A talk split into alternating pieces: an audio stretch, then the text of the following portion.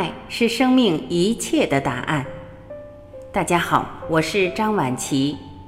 今天，让我们依然继续一起聆听刘峰教授为我们解读《求同尊异》。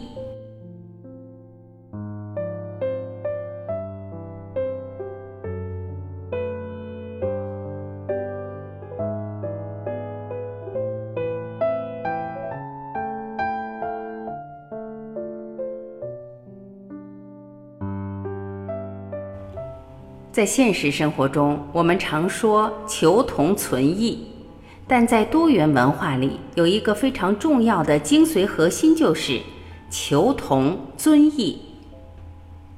在三维空间里面，我们人类是以三维的承载与存在进行对现实认知的，而在三维空间的承载，最实在、最明确的存在就是大地。所以，在这个不同存在、共同汇聚的三维空间里面，中华智慧给出了一个对这个能量层次的描述，叫“求同存异”。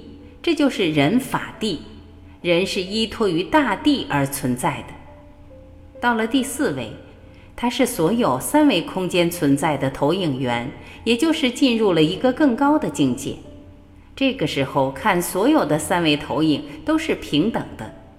他知道，在不同的三维空间里表达的信息，到了第四维有了内在的关联了，所以这个时候叫求同尊异。他可以尊重在三维空间一切存在的时空合理性，这叫地法天，也就是投影源是投影像的根本。更高自由度的空间四维是三维空间存在的本质。或者说是三维空间存在的根源，所以它叫地法天。那么到了四维以上，四维是五维的投影，五维是六维的投影，而投影与投影源的关系是归同了意的关系。也就是说，到了投影源，它归同所有的投影，而了然所有的投影。所以随着维度的提升，不断归同了意，这叫天法道。而达到 n 为 n 区域无穷大的时候，一切合一，进入无同无异的境界，这就是所谓的道法自然。